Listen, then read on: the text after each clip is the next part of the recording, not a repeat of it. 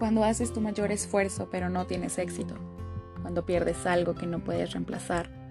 Cuando amas a alguien pero todo se arruina. Podría ser peor.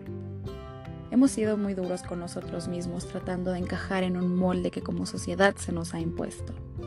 Podríamos referirnos a estos últimos meses como un cielo gris, un día lluvioso o un día oscuro.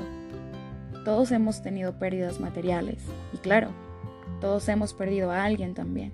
Un abuelo, un primo, un hermano, un amigo o alguien que simplemente era especial para nosotros. Nos hemos sentido perdidos y sin dirección cansados y ciertamente muy tristes. Estamos en una sociedad donde muchas veces se nos juzga por llorar, por sentirnos tristes, por tener malos días, porque aunque estamos rodeados de gente, no nos sentimos completos. Solemos aislarnos y pasar por todo ese dolor solos, y si bien no queremos gritarlo al mundo entero, debemos sostenernos de las personas que nos rodean, de las personas que se preocupan por nosotros y que nos quieren. También debemos entender que no podemos juzgar a una persona por la manera en la que está manejando un dolor que nosotros no estamos sintiendo.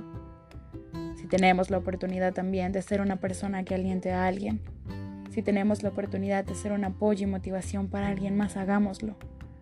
Podemos tener un gran impacto en alguien, podemos ser un impacto bueno. Nuestros sentimientos son válidos. Estar enojados, tristes, decepcionados es parte de la vida pero centrémonos en lo que tenemos, en nuestra familia, en nuestros sueños, en lo que nos motiva. Confiemos en nosotros mismos, que puede ser un mal rato, pero definitivamente no es una mala vida.